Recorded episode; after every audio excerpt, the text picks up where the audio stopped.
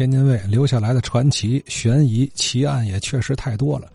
哎，要我说呀，以民国时期的天津作为一个背景，创作电视剧，写它个四五百集问题不大，并且咱这都不是瞎编乱造啊，有招有对的啊，都有原型啊。最后呢，唐文全 也想聊一段奇案啊，发生地就是距离他上一次提到的和平路那个圣西福大楼很近的一个地儿啊，咱听听是哪儿。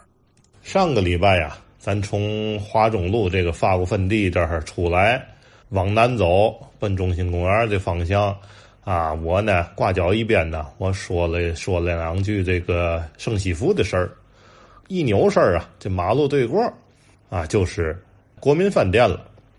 呃，和平路改金街的那一年，应该是两千年左右吧。国民饭店这个围墙啊，就给拆了。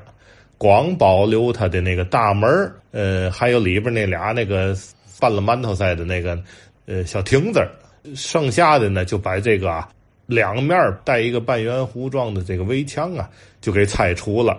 靠和平路的这一侧呢，呃，建了一座呀，呃，这水泥啊上面贴着这个砖红色的花岗岩的这么一个呃躺着的纪念碑吧，我就不知叫嘛好啊，上面是咱们的。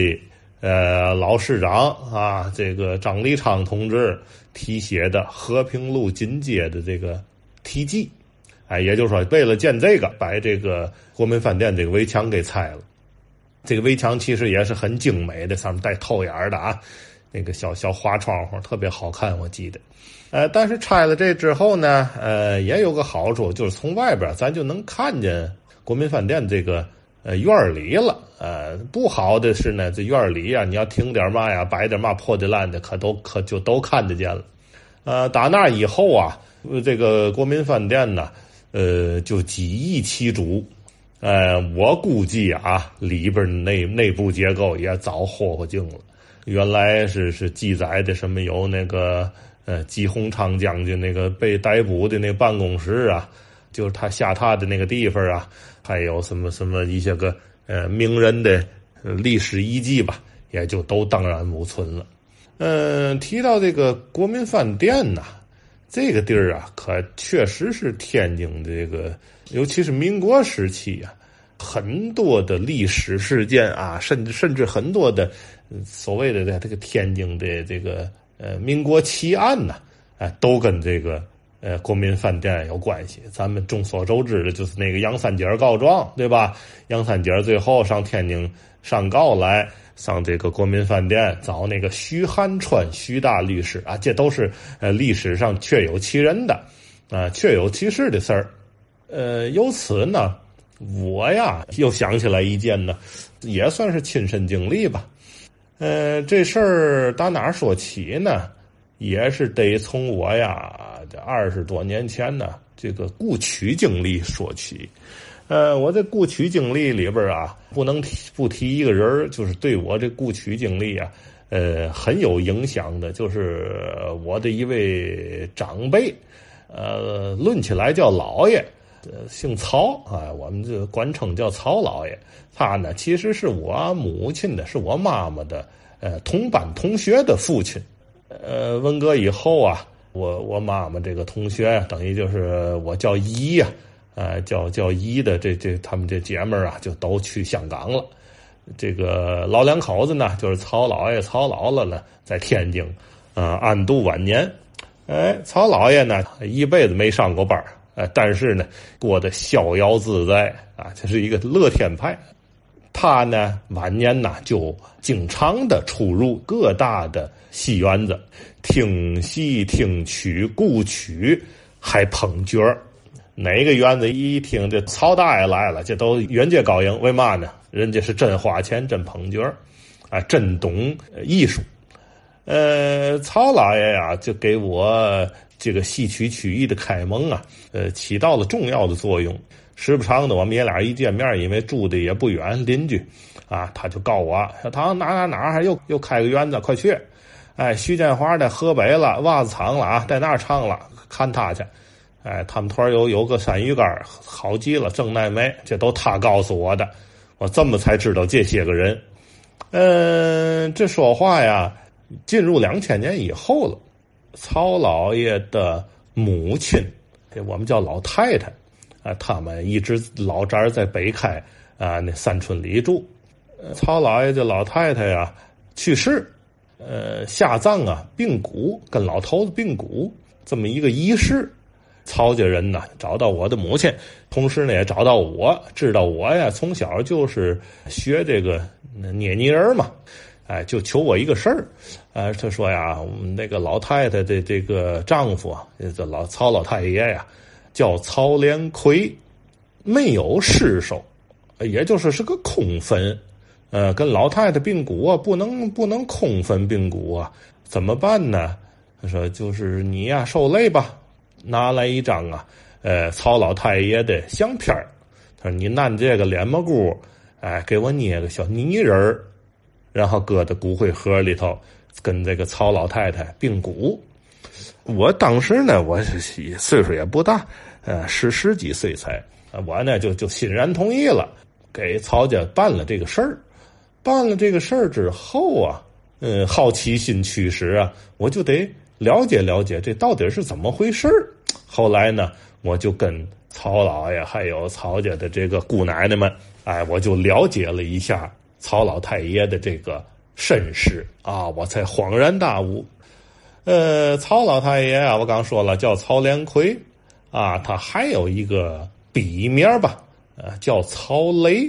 哎，我后来呀听了这个高景云先生啊讲这个徽宗语，过去这个没有汉语拼音之前的反切啊，我才恍然大悟，为嘛叫曹雷呀？曹连魁嘛。连魁这俩字反切，也就是用连字的声母拼上魁字的韵母，就是雷。他呀是一个呀，就说自学成才的律师，但他是没有本的，就一直啊在这个国民饭店呐租那么一间客房。呃，另外呢还有一个呃女秘书一直跟着他，在那儿啊开设这个律师事务所。在四十年代末，也就是解放前夕的时候啊，他无意中啊就卷入了一场啊，也是天津民国的一个大案，哎，就是小白玉霜案。著名的评剧表演艺术家小白玉霜，这个事儿啊，我想很多老天津卫老老先生们应该都知道这个事儿。呃，在解放前，老白玉霜的养女啊，小白玉霜，也就是李在文啊，在天津。被这个河东这黑旗队的这个童海山啊，被他多年的霸占啊，因为他上演了一出这个英雄救美吧，在园子里头啊，给他评点事儿，最后呢，他就霸占了这个小白玉霜。后来呢，又牵扯进一个呀，国民党稽查处的这个处长叫白世维啊，这个人啊，因为一些个。呃，个人的恩怨吧，这里边甚至啊，可能混杂着他，也有他跟这个小白玉霜的感情纠葛。这里边反正众说纷纭，好几个版本反正最后啊，是把童海山呢枪毙了，是说他这个欺男霸女啊，黑社会。最后呢，算是个好结果。可是呢，呃，在这里边啊，呃，我说这个我们这曹老太爷呀，就成了一个牺牲品了。呃，他呀，就是因为。呃，仗义直言啊，揭露这个官场里边啊，跟这黑社会里边这些勾结恩怨，把这些事儿啊给揭露出来了，既得罪了童海山呢，又得罪了这个稽查处，啊，在枪毙童海山的缉拿归案之前，这个曹连魁啊，曹也就是曹雷啊，呃，就被这个。暗杀了啊！所以说，这个至今呢，这个这案子几乎是一个悬案，也不知道是让童海山呢派人给杀了呀，还是这稽查处的这个处长白世伟啊，因为知道曹雷对这个他跟小白玉霜之间的呃这关系有所察觉啊，给给给挑明了，呃，他把呃曹雷给杀了。这这个到至今呢，都是一个悬案。啊，总之呢，据曹家人讲啊，因为他呀多年也是不着家，跟这女秘书啊在这个国民饭店租住，曹老太太呢就自个儿一个人呢独守空位，但是呢，矢志不渝啊。这个守着这一家子孩子大人啊，也挺不容易的。后来得到消息，这个曹连魁啊被人给暗杀了。据说是打昏了之后啊，装在麻袋里都扔到海河了。所以到后来是尸骨无存。